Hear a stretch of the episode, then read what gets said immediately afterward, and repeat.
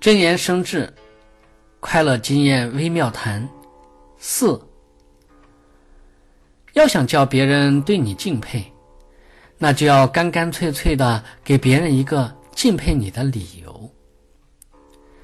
对待事情的态度，不仅体现在做事上，也表现在自己的行为小节上。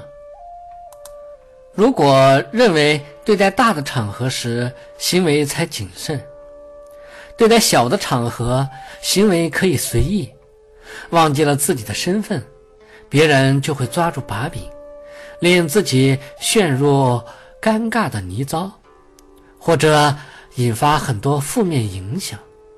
所以，不管什么身份，在什么场合，不管大事还是小事。